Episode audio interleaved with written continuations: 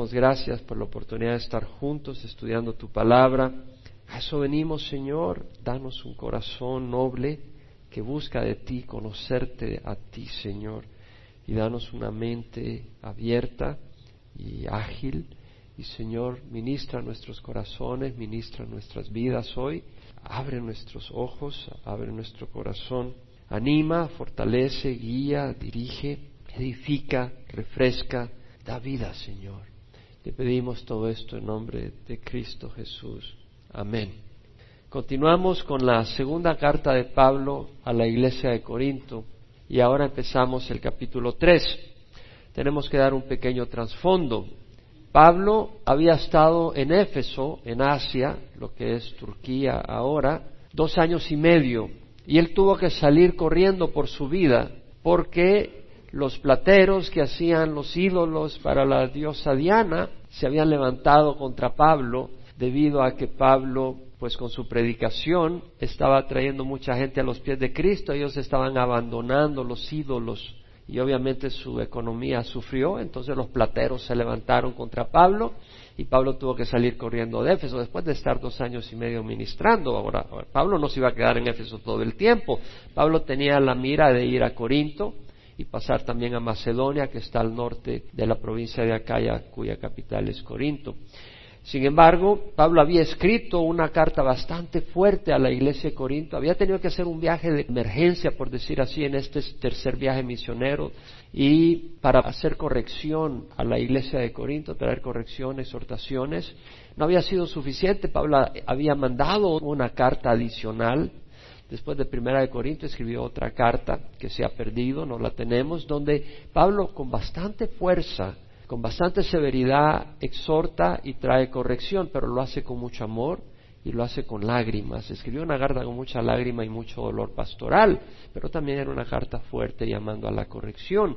Esa carta la mandó por manos de Tito, la había escrito desde Éfeso, pero Pablo no quiso ir directamente a Corinto, sin antes saber cuál era el resultado de esa carta, si había habido respuesta en la iglesia de Corinto. Entonces, en vez de ir directamente a Corinto de Éfeso, ya que tuvo que salir corriendo antes de lo planeado, se fue hacia Troas, un puerto que está en la parte occidental de, de la provincia de Asia, lo que es Turquía ahora.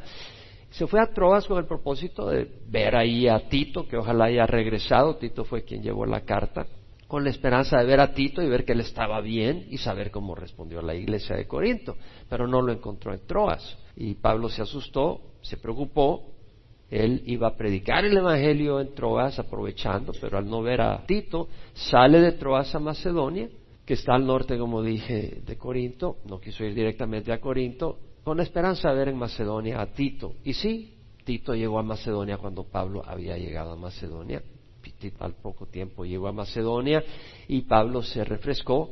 Se refrescó porque Tito estaba vivo, le había ido bien y traía muy buenas noticias. A él, a Tito, lo había recibido la iglesia de Corinto muy bien, con mucho temor santo, con mucho respeto.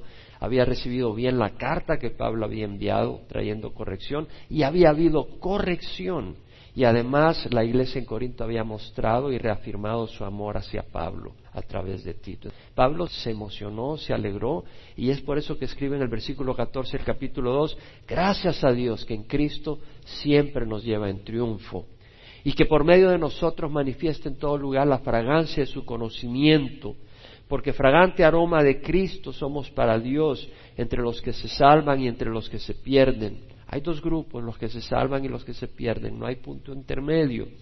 Para unos olor de muerte para muerte y para otros olor de vida para vida. Y para estas cosas, ¿quién está capacitado? Es decir, nosotros somos el aroma de Cristo, llevamos el conocimiento de Cristo. Y para aquellos que están abiertos a la verdad, somos un aroma de vida para vida, traemos vida porque la palabra de Dios es vida eterna.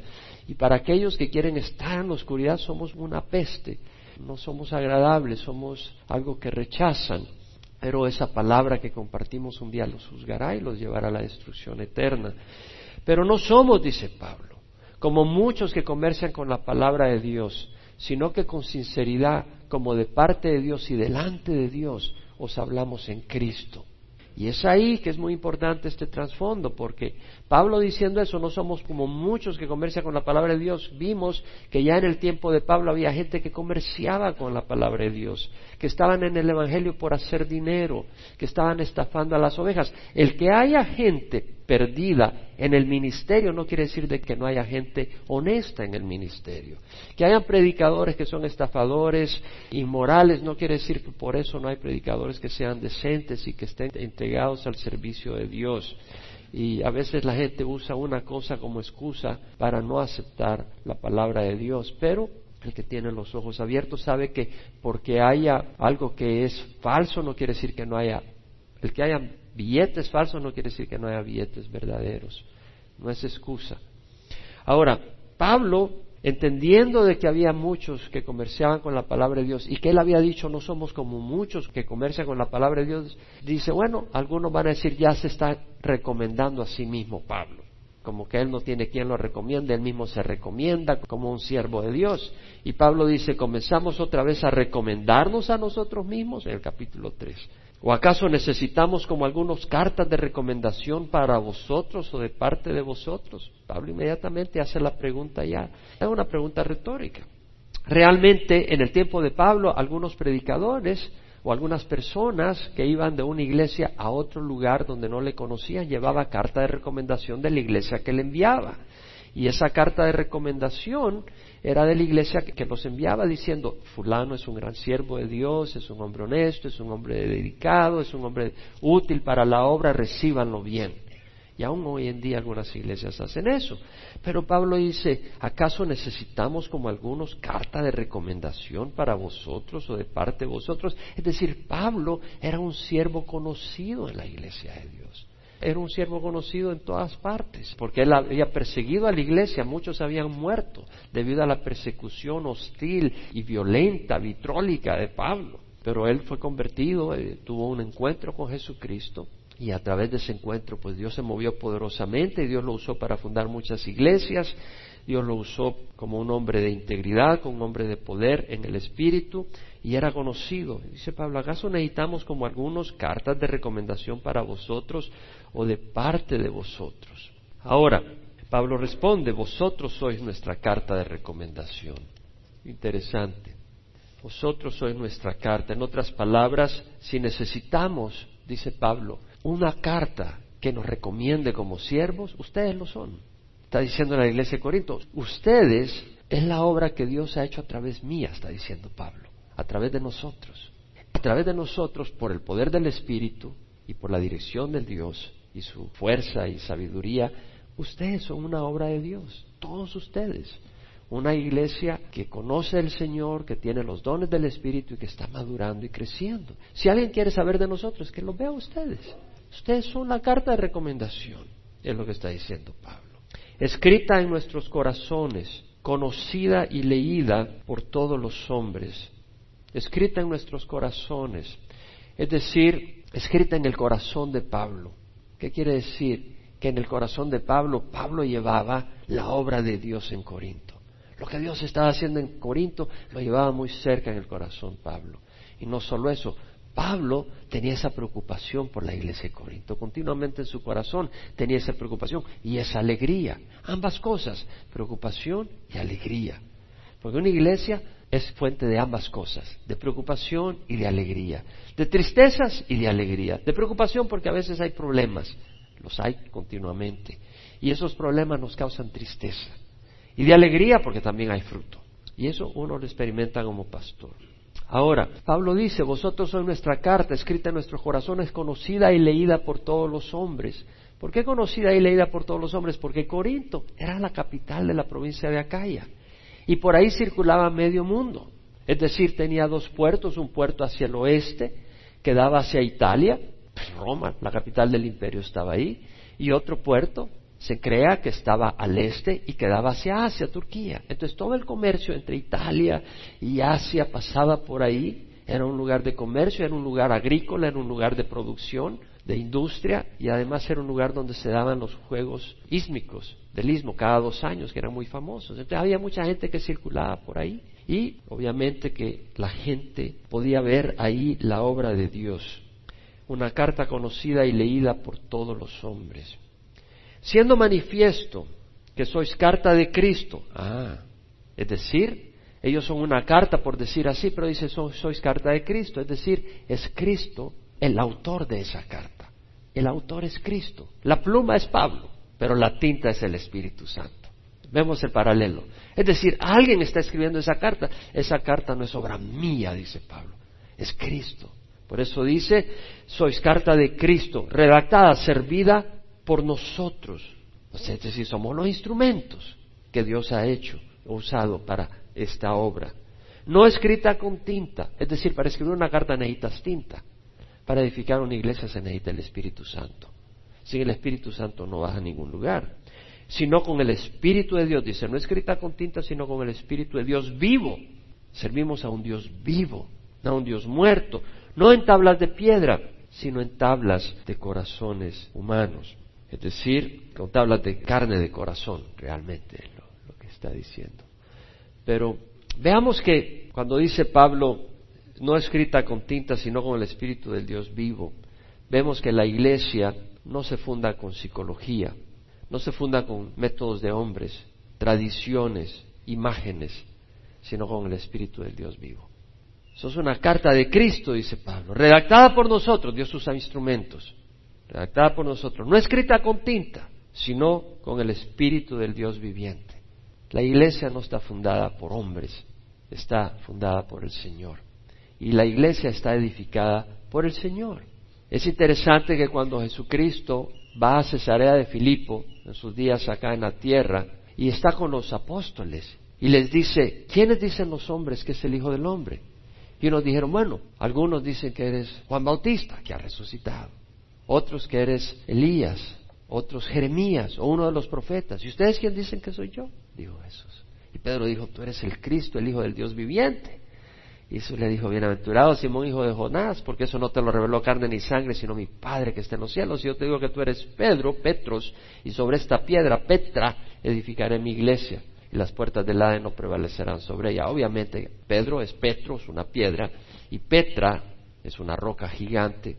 ¿Y cuál es la declaración? La declaración que Cristo es el Dios viviente, es la roca sobre la cual está fundada la iglesia. La iglesia no está fundada sobre un hombre, está fundada sobre Jesucristo. Pedro mismo lo dijo. La piedra que desecharon los constructores se convirtió en la piedra fundamental. El Señor le dice a Pedro, y sobre esta piedra edificaré mi iglesia. Quien edifica la iglesia es Cristo. No son los hombres, es Cristo. Lo dice Pablo acá también. Sois carta de Cristo, es Cristo. Redactada por nosotros, somos los instrumentos. No escrita con tinta, es con el Espíritu de Dios. Vivo, un Dios viviente. Ahora, interesante que Pablo dice, no en tablas de piedra, sino en tablas de corazones humanos. Es decir, esto nos hace un recuerdo de cuando el Señor se reveló en el monte Sinaí. Allí en tablas de piedra, él mismo con su dedo escribió los diez mandamientos y se lo entregó al pueblo de Israel. Esa es la referencia que tenemos en mente. Pero en este caso no es en tablas de piedra.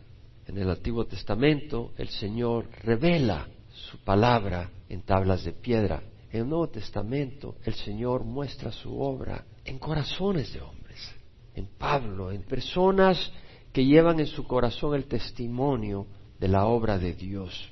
Dios puso en el corazón de Pablo su amor y dedicación a la iglesia en Corinto. Es decir, es una obra que es de corazón, no es legalismo, es una obra porque es motivada por el Señor en el corazón del hombre. Entonces nuestros corazones llevan esa pasión, esa dedicación, esa entrega, ese cuidado y esa palabra de Dios la llevamos en el corazón. En el Antiguo Testamento estaba llevada en tablas de piedra. En el Nuevo Testamento esa palabra la llevamos en el corazón. Eso es lo que hace el Señor.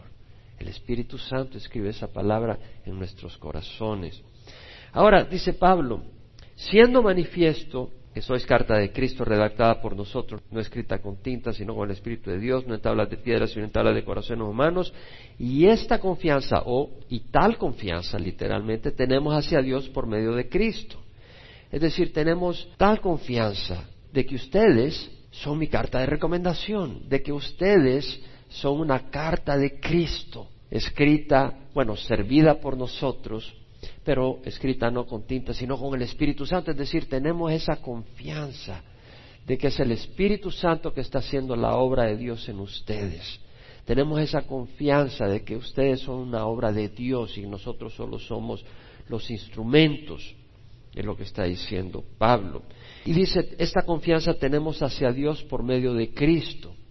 Esa confianza tenemos hacia Dios. ¿Qué está diciendo? Tengo paz y confianza que Dios me aprueba. Esa confianza tenemos hacia Dios por medio de Cristo. Podemos tener confianza hacia Dios de que somos bien vistos por Dios, que estamos aprobados por Dios, que podemos confiar que Él está con nosotros a favor nuestro, que podemos contar con Dios, que podemos decir confiadamente que tenemos y tendremos éxito en la obra que hacemos, pues Dios está a nuestro favor. Dios nos aprueba por medio de Cristo. Es lo que está diciendo Pablo. Y tal confianza tenemos hacia Dios, es decir, sentimos paz con Dios, tenemos valentía ante Dios por Cristo, por el sacrificio de Cristo y por las promesas de Dios. Es lo que está diciendo Pablo. Teniendo, por tanto, tal esperanza, hablamos con mucha franqueza no que seamos suficientes en nosotros mismos para pensar que cosa alguna procede de nosotros, sino que nuestra suficiencia es de Dios.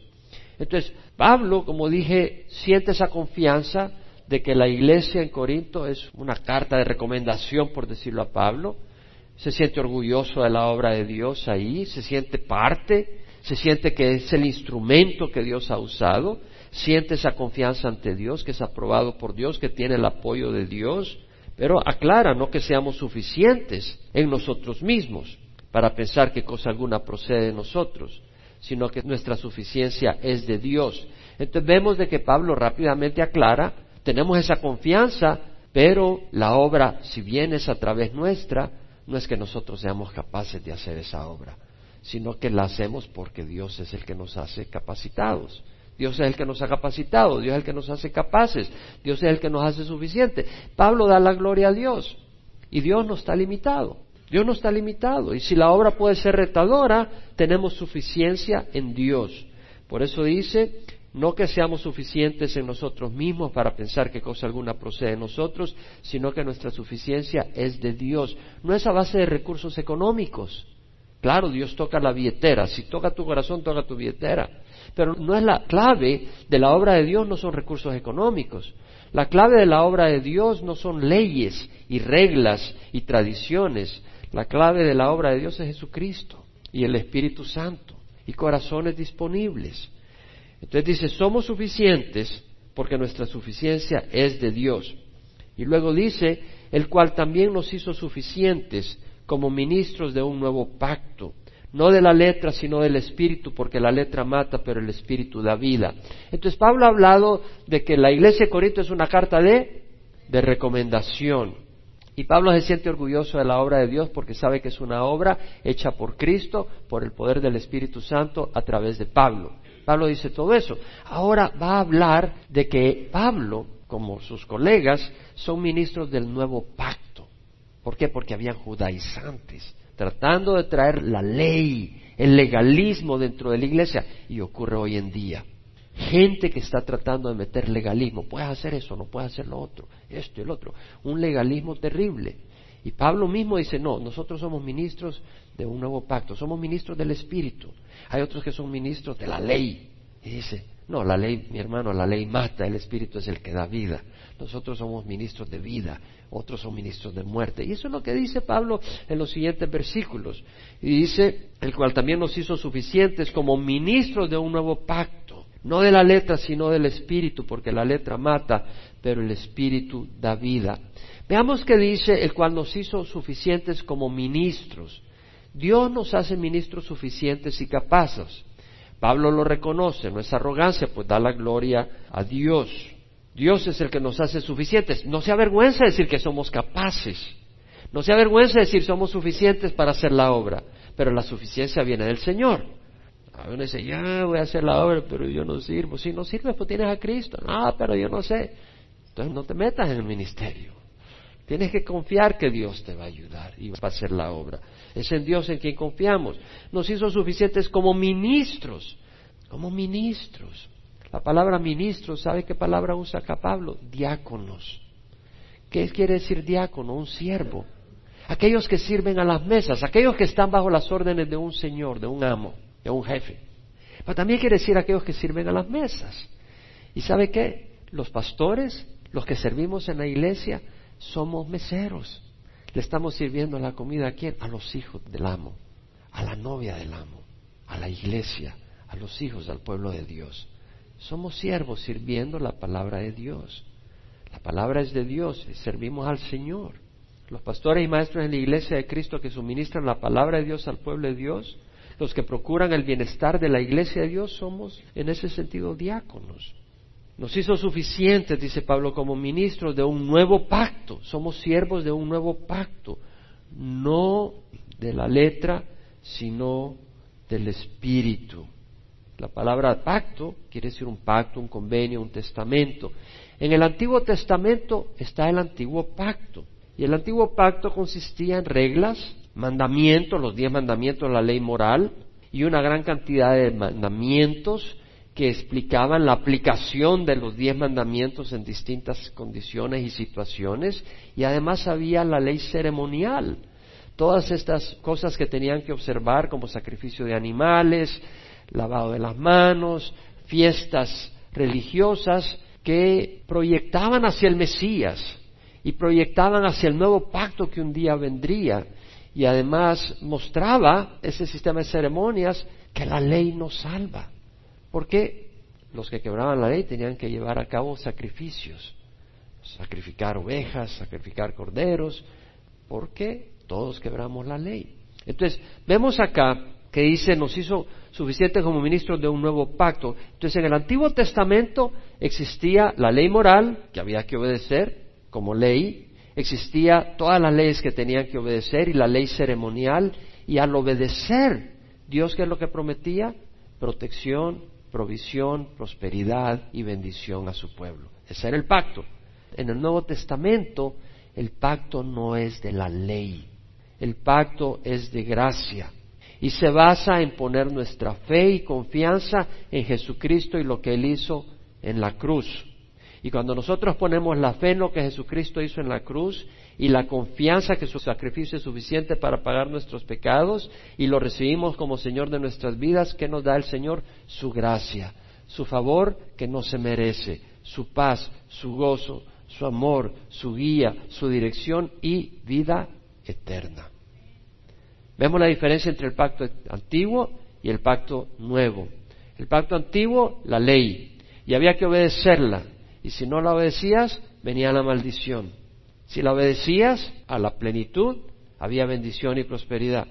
En el nuevo pacto hemos fracasado tratando de obedecer la ley. Entonces Cristo murió por nuestros pecados. Entonces Cristo ha muerto y ha resucitado y nuestra parte es poner nuestra fe en Jesucristo no depender de la ley, porque la ley nadie la puede cumplir 100%, pero dependemos de lo que Jesucristo hizo en la cruz. Entonces somos ministros de un nuevo pacto, no de la letra, no de la ley. Muchos hoy en día, sin embargo, son ministros de la ley, aún dentro de iglesias cristianas. Y tenemos esa tendencia, porque es muy fácil vanagloriarse, decir, yo soy justo porque yo no hice esto, no hice lo otro, no hice lo otro, y voy a la iglesia y sirvo. Yo tengo una gran justicia mayor que la tuya. No. Aparte de la sangre de Cristo, todos estamos podridos. Entonces entendemos que por la ley, si queremos tratar de obtener justicia por la ley, no vamos a tenerla. Pero si la tenemos al poner los ojos en Jesús, somos revestidos por esa justicia. Y el Señor da su espíritu para que caminamos en rectitud. Pero hoy en día muchos son ministros de la ley. Por ejemplo, los adventistas del séptimo día dice que debes de abstenerte de comer carne de cerdo. Y no come carne de cerdo. Dice que si tú comes carne de cerdo te vas a condenar. Ahora los que se condenan son los injustos, los que no han sido justificados. Pero si tu justicia depende de comer o no comer carne de cerdo, depende de la ley. Ya no está en Cristo. Te vas a condenar, son ministros de la ley. O te dice que tienes que observar el sábado, que si te reúnes el domingo te vas a condenar. Muchos adventistas del séptimo día creen eso que si es el domingo que te reúnes, esa es la marca de la bestia y que te vas a condenar por eso. Pero no es así. No estamos bajo la ley. No es por la ley que somos declarados justos, es por nuestra fe. Los pentecosteses, muchos miden la justicia de las personas por sus obras, lo que hacen y lo que no hacen. Por ejemplo, la mujer que no usa pintalabios, que no usa maquillaje, que no usa aretes o aritos o anillos, que no se viste con jeans, ni se recorta el cabello, y que ora de rodillas y con voz alta, es la que Dios escucha más, porque tiene más justicia. No, eso no es de Dios. La justicia viene por la sangre de Jesucristo. Ven tal como estás, con aretos o sin aritos, con perfume o sin perfume. Ven tal como estás. Y si pones tu fe en Jesús, estás declarado justo por el Señor. Eso es importante. Los católicos piensan que son más justos y aprobados por sus obras, grandes penitencias, flagelos, sacrificios, misa cada día. Ese hombre es justo. No, nuestra justicia es por la sangre de Jesús. Es por la sangre de Jesús. Es una de las cosas que me da gran tristeza cuando en el Vaticano el Papa dice, fulano, mengano y fulana y mengana ya son santos. Puedes pedirle a ellos por tus pecados y para que ore por ti. ¿Cuándo va a ser un grupo de hombres que van a decir fulano y mengano es santo? El único que es santo es Jesucristo. Y de ahí nosotros somos santos al venir a Jesucristo y ser revestidos de su justicia. Pero somos santos por la sangre de Jesús, no por nuestras obras. Pues somos imperfectos. El mismo Papa dijo que él era pecador. Lo dijo, que era un pecador arrepentido. O sea, el único que tiene justicia en sí mismo es Jesucristo. Y de ahí nuestra justicia es revestida por la sangre de Jesús. Pablo dijo, con Cristo he sido crucificado. Ya no soy yo el que vive, mas Cristo vive en mí. Y la vida que vivo en la carne la vivo por fe en el Hijo de Dios, quien me amó y se entregó a sí mismo por mí. Yo no hago nula la gracia de Dios, porque si la justicia viene por la ley, Cristo murió en vano. ¿Te das cuenta de lo que dice Pablo? Yo no hago nula la gracia de Dios. Porque si la justicia viene por medio de la ley, Cristo murió en vano. Si tú crees que eres justo porque haces esto y no haces lo otro, mi amigo, haces, estás anulando en tu mente la cruz de Cristo. En Romanos, Pablo dijo, por las obras de la ley ningún ser humano será justificado delante de él. Oye bien, por las obras de la ley ningún ser humano será justificado delante de él, pues por medio de la ley viene el conocimiento del pecado. Pero ahora, aparte de la ley, la justicia de Dios ha sido manifestada, atestiguada por la ley y las profetas, es decir, la justicia de Dios por medio de la fe en Jesucristo, para todos los que creen. Porque no hay distinción, por cuanto todos pecaron y no alcanzaron la gloria de Dios, siendo justificados gratuitamente por gracia, por medio de la redención que es en Cristo Jesús. Ahora, la letra mata, dice Pablo, pero el Espíritu da vida. Una vez más, hay ministros de la ley y hay ministros del Espíritu Santo, ministros del nuevo pacto. Hay ministros del pacto antiguo y hay ministros del nuevo pacto. Una vez más, el ministro del pacto antiguo es ministro de la letra y el ministro de la letra es ministro de muerte. La letra mata. Es el Espíritu el que da vida. Si tú buscas justificarte ante Dios a base de la ley, tienes que cumplirla 100%, toda la ley, todo el tiempo. En Santiago 2.10 al 11 dice, cualquiera que guarda toda la ley, pero tropieza en un punto, se ha hecho culpable de todos. Pues el que dijo no cometas adulterio, también dijo no mates. Ahora, si tú no cometes adulterio, pero matas, te has vuelto transgresor de la ley. Entonces vemos de que si tú vas a cumplir la ley, la tienes que cumplir toda, todo el tiempo. Y si tú no la cumples, la violas, la paga del pecado es muerte. ¿Qué necesitó hacer Adán para recibir muerte. ¿Cuántas veces tuvo que desobedecer la palabra de Dios? Una vez. Con una vez la paga fue muerte. Y esa muerte no era solo muerte física, sino era condenación. Y tuvo que poner la fe en el Señor para ser salvo Adán. Y Jesucristo tuvo que morir posteriormente para que esa fe cobrara vida en todos los que ponemos la fe en Él. O sea, alguien tenía que morir, alguien justo, el único justo es Jesucristo. La paga del pecado es muerte. Si tú estás dependiendo de, la obediencia a la ley para ser aceptado, estás condenado, porque tú no cumples la ley. Tratas, puedes tratar, pero no cumples. La ley lo que hace es te condena. Sin embargo, el Espíritu es el que da vida. Dice Pablo, la letra mata, pero el Espíritu da vida. Jesucristo mismo dijo, el Espíritu es el que da vida, la carne para nada aprovecha. Las palabras que yo he hablado son Espíritu y son vida. La palabra del Señor es la que nos da vida. El Espíritu Santo se recibe por fe y Él nos da vida y nos da poder para caminar en la palabra de Dios. Porque la ley no te da poder para caminar en rectitud. Los que hemos estado en la tradición hemos sabido lo que es caminar bajo la ley y no caminamos en rectitud. ¿Por qué? Porque la ley no te hace caminar en rectitud, pero el Espíritu te mueve a caminar en rectitud. Esa pasión, ese corazón, esa palabra escrita en tu corazón te mueve a caminar en rectitud. Y ese Espíritu se recibe por fe, no por esfuerzo. De nuevo, nunca digas, Señor, me he preparado para recibir tu Espíritu. ¿Sabes cuál es la preparación que requiere? Arrepentirte de tus pecados y pedirle al Señor perdón y poner la fe en Jesús. Eso es todo. Esa es toda la preparación que se requiere para recibir el Espíritu Santo. No es aquello de que tienes que hacer un gran esfuerzo para el Espíritu. El esfuerzo lo hizo Jesucristo al morir en la cruz. Se recibe por fe. Pablo dice en Gálatas 3.1.2, oh Gálatas insensatos, ¿quién os ha fascinado a vosotros ante cuyos ojos Jesucristo fue presentado públicamente como crucificado? Esto es lo único que quiero averiguar de vosotros. ¿Recibiste el Espíritu por las obras de la ley o por el oír con fe? Era por oír la palabra de Dios con fe. En Gálatas 3.5 Pablo dice, aquel pues que os suministra el Espíritu y hace milagros entre vosotros, ¿los hace por las obras de la ley o por el oír con fe? Dios hace milagros. ¿Quién ha experimentado la obra sobrenatural del Señor? ¿Has experimentado milagros? Milagros, no digo naturales, sobrenaturales. Yo los he experimentado muchas veces. ¿Y sabes qué? No los he experimentado porque yo he hecho algo.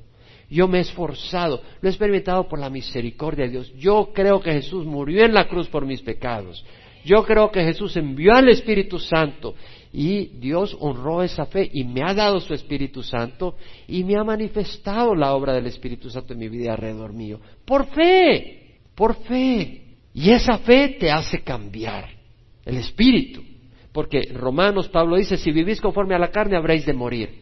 Pero si por el Espíritu ponéis a muerte las obras de la carne, viviréis, porque los que son guiados por el Espíritu de Dios, los tales son hijos de Dios. Entonces Dios nos da el Espíritu Santo. Entonces el ministerio del antiguo pacto no te cambiaba. Si tú eres un ministro de la ley, no vas a cambiar a las personas. Van a vivir con miedo, pero no van a cambiar. Pero el ministerio del nuevo pacto, un ministro del nuevo pacto, habla de la gracia de Dios, habla del Espíritu Santo, habla del perdón de Dios. Entonces no vives con miedo, vives con aceptación. Y hay un cambio, porque el Espíritu te da un corazón para hacer lo que le agrada a Dios y para rechazar lo que le agrada a la carne, pero le desagrada a Dios. Te da poder para caminar contra los deseos de la carne que son pecadores, no todo deseo del cuerpo, el comer, el, el disfrutar cosas que Dios nos da, no es pecado pero hay cosas que la carne quiere hacer que no son de Dios. Dios nos da ese espíritu para no hacerlas. Y ahora Pablo dice en versículo 7 a 8, y si el ministerio de muerte grabado con letras en piedras fue con gloria, Pablo lo llama ministerio de muerte. De tal manera que los hijos de Israel no podían fijar la vista en el rostro de Moisés por causa de la gloria de su rostro que se desvanecía, ¿cómo no será aún con más gloria el ministerio del Espíritu? Aquí el Señor me mostró algo muy lindo y lo quiero mostrar. ¿Qué está hablando Pablo? Acá está diciendo, si el ministerio de muerte grabado con letras en piedras, o sea, la ley de Dios fue grabada en los diez mandamientos, fue con gloria, porque Moisés brillaba cuando se encontraba con Dios. De tal manera que los hijos de Israel no podían fijar la vista en el rostro de Moisés por causa de la gloria de su rostro que se desvanecía, pero ese brillar se desvanecía hasta que Moisés regresaba a hablar con Dios, volvía a brillar. Pero Moisés, muy vivo, cuando bajaba de hablar con Dios, y hablaba con los líderes, con Aarón y los líderes, dejaba que su, cara brillara para que ellos fueran obedientes y tuvieran temor de Dios, y no la pedían fácilmente, la querían pedir muchas veces. Pero ya, después de terminar de hablar con él, se ponía el velo para que no viera que el, resplandor se estaba yendo. Y dijo, me van a pedir más fácil. se ponía el velo hasta que entraba de nuevo a la presencia de Dios, se quitaba el velo para ver a Dios y hablar con Dios, y ya salía sin el velo y hablaba y se asustaban y lo hacía temblar un poco y ya después se ponía el velo para que no viera que estaba yendo la gloria. Es lo que está diciendo. Eso lo podemos ver en Éxodo 34. En el versículo 1 dice, el Señor dijo a Moisés, lábrate dos tablas de piedra como las anteriores. Acababa de quebrar las tablas de piedra que Dios le dio las primeras. ¿Por qué? Porque cuando bajó del monte Sinaí, con las primeras tablas de piedra, ¿qué es lo que pasó? Estaban en gran idolatría, ya habían quebrado la ley, se las acababa de dar y estaban ahí bailando, celebrando, tomando, junto a un becerro de oro que habían hecho diciendo que era el Dios que lo había sacado de Egipto. Entonces Moisés, todo enojado, tira las tablas de piedra que Dios le había dado y se quiebran. Y el Señor le dice, súbete que te voy a dejar otras tablas de piedra. Entonces le dice, el Señor le dijo a Moisés, lábrate dos tablas de piedra como las anteriores y yo escribiré sobre las tablas las palabras que estaban en las primeras tablas que tú quebraste. El Señor mismo con su dedo las escribe. Ahora en el versículo 28 del capítulo 34 dice el Señor, y Moisés estuvo ahí con el Señor cuarenta días y cuarenta noches, en esta segunda vez. No comió pan ni bebió agua, sobrenaturalmente. No necesitó beber agua, ni comer por cuarenta días y cuarenta noches. Y escribió en las tablas el Señor la palabra del pacto, los diez mandamientos. Mira lo que dice, aconteció que cuando Moisés descendía del monte Sinaí con las dos tablas del testimonio en sus manos, al descender del monte, Moisés no sabía que la piel de su rostro resplandecía por haber hablado con Dios. Es algo muy lindo cuando estás en la presencia de Dios. ¿Sabes qué? No sé si te ha pasado, pero cuando estás en la presencia del Señor, uno brilla. Y no, no hablando físicamente, pero tu rostro cambia. Cuando no estás en la presencia del Señor, estás ahí todo. Pero cuando estás en la presencia del Señor, estás brillando. Hay una luz en tu rostro. Y al ver a Aarón y todos los hijos de Israel a Moisés, he aquí la piel de su rostro resplandecía y tuvieron temor de acercarse a él. Y Moisés los llama. Moisés los llamó y Aarón y todos los jefes de la congregación vinieron a él y Moisés les habló. Y después se acercaron todos los hijos de Israel y él les mandó que hicieran todo lo que Jehová había hablado con él en el monte Sinaí. Cuando Moisés acabó de hablar con ellos, puso un velo sobre su rostro y dijo, no quiero que vean que este resplandor se va a ir acabando. Pero siempre que Moisés entraba en la presencia de Jehová para hablar con él, se quitaba el velo hasta que salía. Y siempre que salía y decía a los hijos de Israel lo que se le había mandado, los hijos de Israel veían que la piel del rostro de Moisés resplandecía. Y Moisés volvía a ponerse el velo sobre su rostro hasta que entraba a hablar con Dios. Hermanos, ¿quieres que tu rostro resplandezca? Busca a Dios. Vea su presencia. Medita en su palabra. Espera en el Señor. Es algo muy lindo. Ahora, dice Pablo, si el ministerio de muerte grabado con letras en piedra fue con gloria, le llama ministerio de muerte, una vez más. Ese era un ministerio de muerte. De hecho, cuando el Señor le dice a Moisés, trae al pueblo, consagra al pueblo que en el tercer día me voy a aparecer en la cumbre del monte, pero que no toquen el monte. Fíjate que le dice, tráelo cerca, pero que no se acerquen demasiado al monte y lo toquen. El Señor les dice, pondrás límites alrededor para el pueblo y dirás, Guardaos de subir al monte o tocar su límite. Cualquiera que toque el monte ciertamente morirá. De entradita ya la amenaza de muerte. Era un ministerio que vino con muerte. En Deuteronomio 30:16, Moisés les dice, de parte del Señor, te ordeno hoy amar a Jehová tu Dios, andar en sus caminos y guardar sus mandamientos, sus estatutos y sus juicios para que vivas. O sea que si no guardas completamente los mandamientos, ¿qué pasa?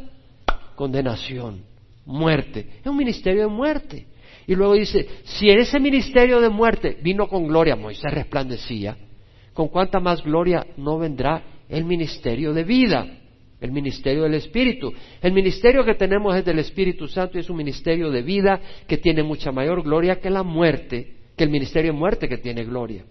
¿Qué pasaba con el resplandor de Moisés? Desvanecía.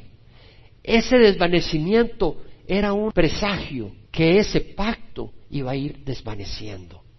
Iba a ser reemplazado por un pacto que no se desvanece, que es permanente. Es el ministerio del Espíritu Santo. Es el nuevo pacto en Cristo Jesús.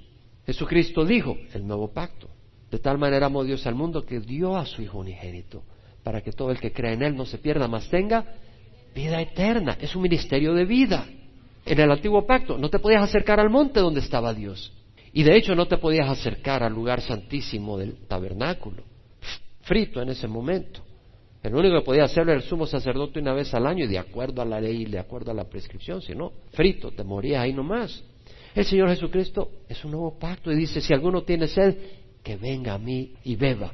El que cree en mí, como dice la Escritura, en lo más profundo de su sed, brotarán ríos de agua viva. Es un ministerio de vida. Jesucristo, cuando los niños, los padres querían traer a los niños a Él, dejad que los niños vengan a mí. Es un ministerio de vida, no de muerte. Y es aquí donde yo hay una relación muy linda que la descubrí y me encantó, porque fue del Señor. Vaya a Éxodo 32 y va a descubrir algo muy interesante. No lo leí en ningún comentario, el Señor me lo dio y le doy gracias a Él. Éxodo 32, versículo 15. Ese es cuando Moisés va la primera vez. Entonces se volvió Moisés y descendió del monte con las dos tablas del testimonio, esta es la primera vez en su mano. Tablas escritas por ambos lados, por uno y por el otro lado estaban escritas. Y las tablas eran obra de Dios y la escritura era escritura de Dios grabada sobre las tablas.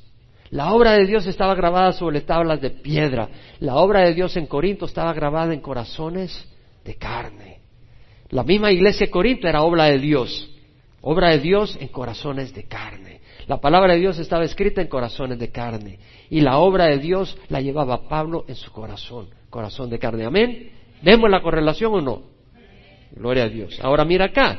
El Señor dice, al oír Josué, aunque Moisés es el que lo escribió, al oír Josué el ruido del pueblo que gritaba, dijo a Moisés, hay grito de guerra en el campamento.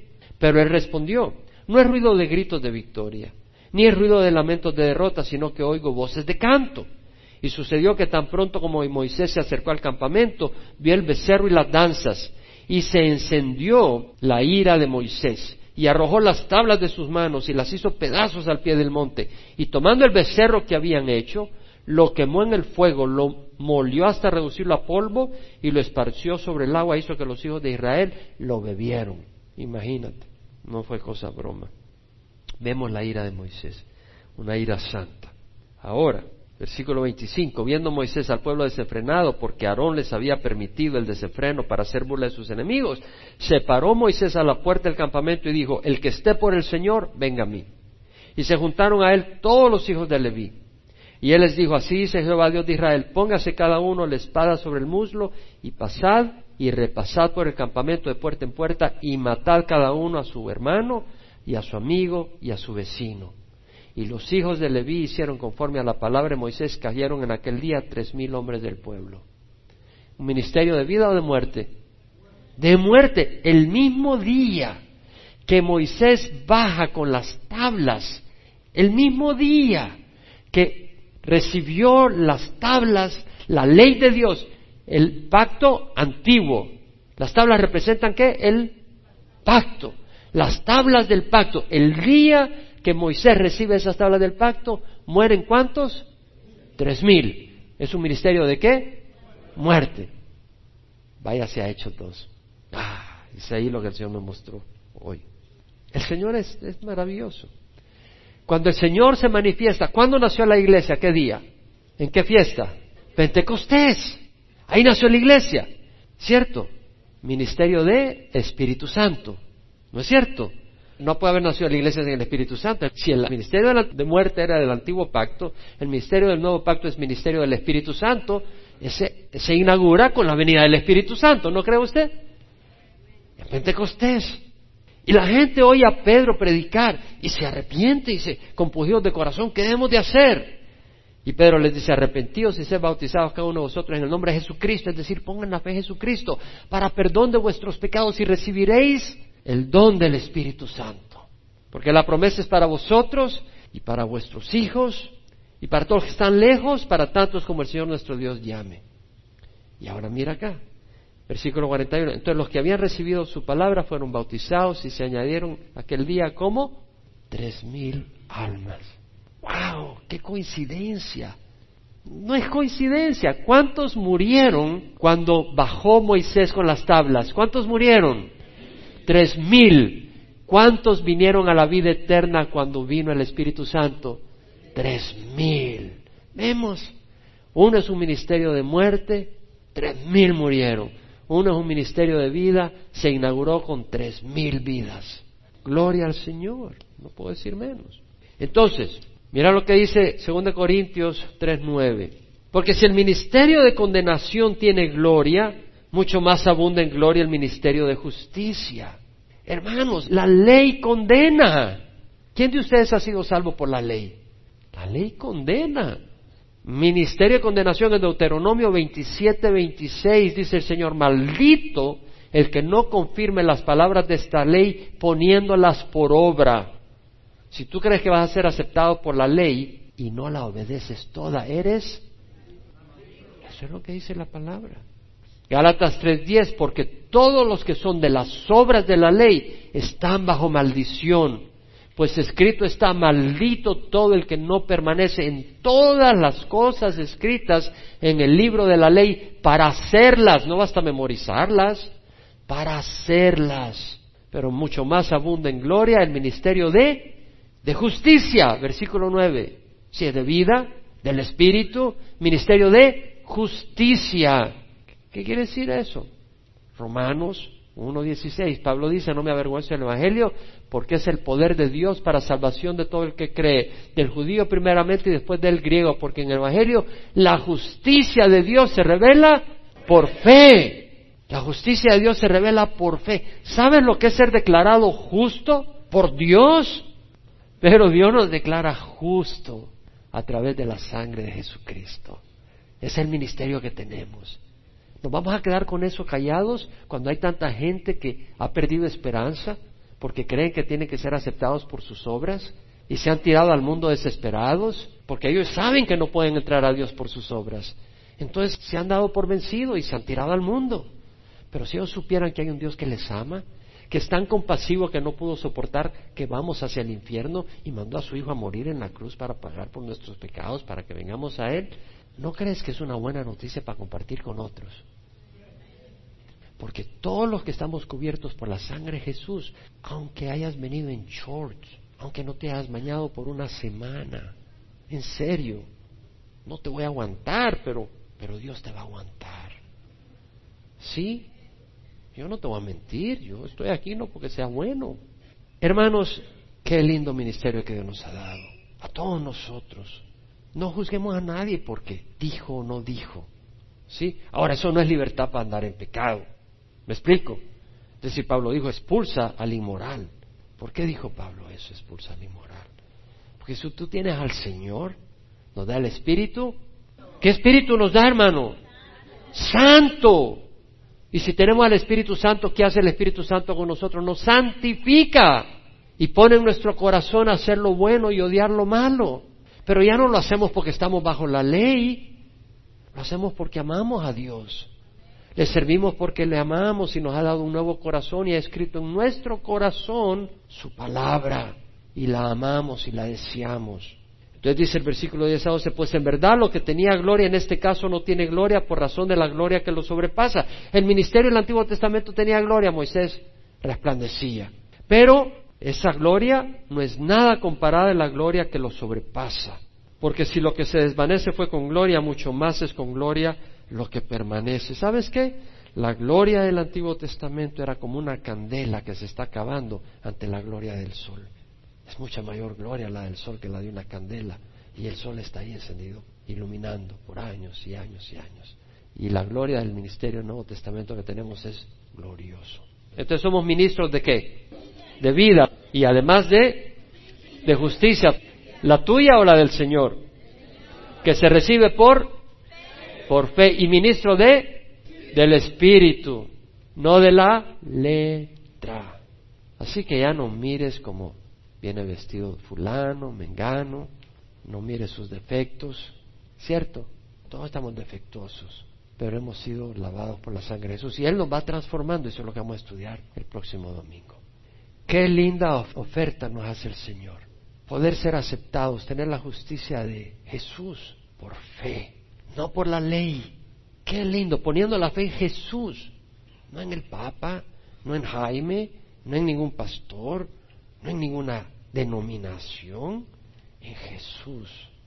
Estaba pensando, ¿qué es más importante? ¿La roca que sostiene todo el edificio o un ladrillo en el tope del edificio? La roca que sostiene el edificio. Si esa roca se viene para abajo, todo el edificio se derrumba y todos los ladrillos se destruyen.